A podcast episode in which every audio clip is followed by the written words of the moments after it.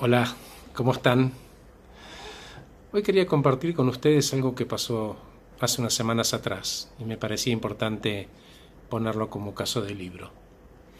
Una reunión de directorio, ocho personas, en un momento se puso desagradable el asunto, dos de ellos salieron del foco de la discrepancia, subieron la escalera a la desacreditación técnica y terminaron en un insulto verbal y la falta de respeto. Era como tirar nafta al fuego. Algo se quebró a partir de esa situación y ambos entraron en un lugar del cual es muy difícil volver, que es el ridículo. Fue violento al punto tal que nadie podía poner orden. Ambos estaban de pie, separados por la mesa, eh, echándose el cuerpo encima, casi rabiosos. El director general pasó por detrás mío abandonó la sala y me dijo mientras salía, arreglemos esto por favor Horacio y decime en qué puedo ayudar o los voy a tener que echar a los dos. Entonces dejé pasar unos días y los visité por separado.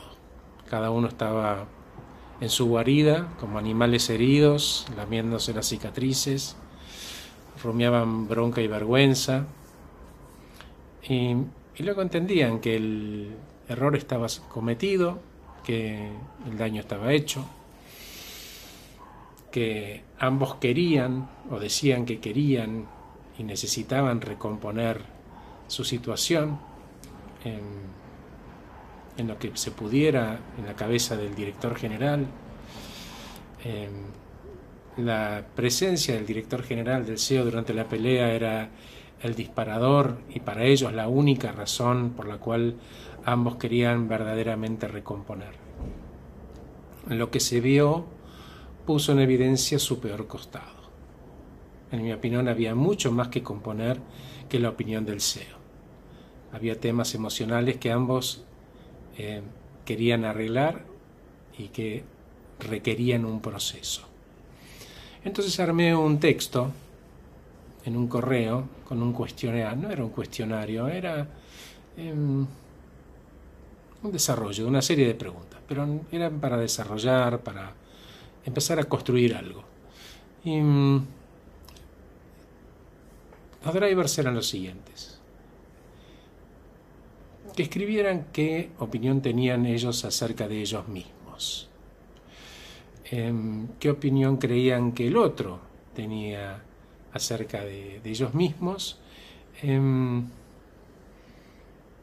en todos los aspectos, ¿no? Eh, modales, lo técnico, lo relacional, todo, y qué coincidencias eh, entendían ellos que había entre los dos. También les pregunté si había algo que pudieran perdonar al otro o perdonarse ellos. La idea era que al escribir sientan la libertad que, como ese documento solo lo iba a leer yo, em, lo podían hacer libremente. Además, nos serviría como guía para la sesión siguiente. El resultado fue que en ambos casos los dos querían acercarse para intentar construir un puente y no una pared.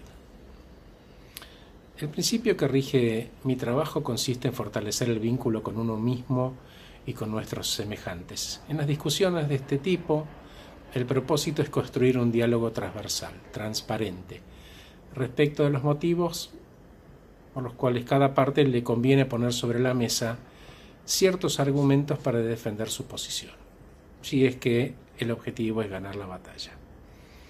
Y siempre pido a mis clientes un tipo distinto de comportamiento del habitual. Que la cantinela, la letanía y el discursillo como una secuencia previsible de slides de PowerPoint no voy a comprarlo.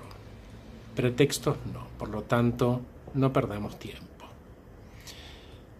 Llegado el momento del cara a cara, eh, les propuse a, los dos armar un acuerdo de convivencia, eh, que arranquen por presentarse, como si no se conocieran, una introducción, construyendo empatía, curiosidad y arrimándose. No un contrapunto de agudezas verbales, ni ironías, ni un debate, ni una guerra llena de trampas para que el otro se tropiece porque el estado de la discordia no suma a nadie y es un espacio de profundo descontento.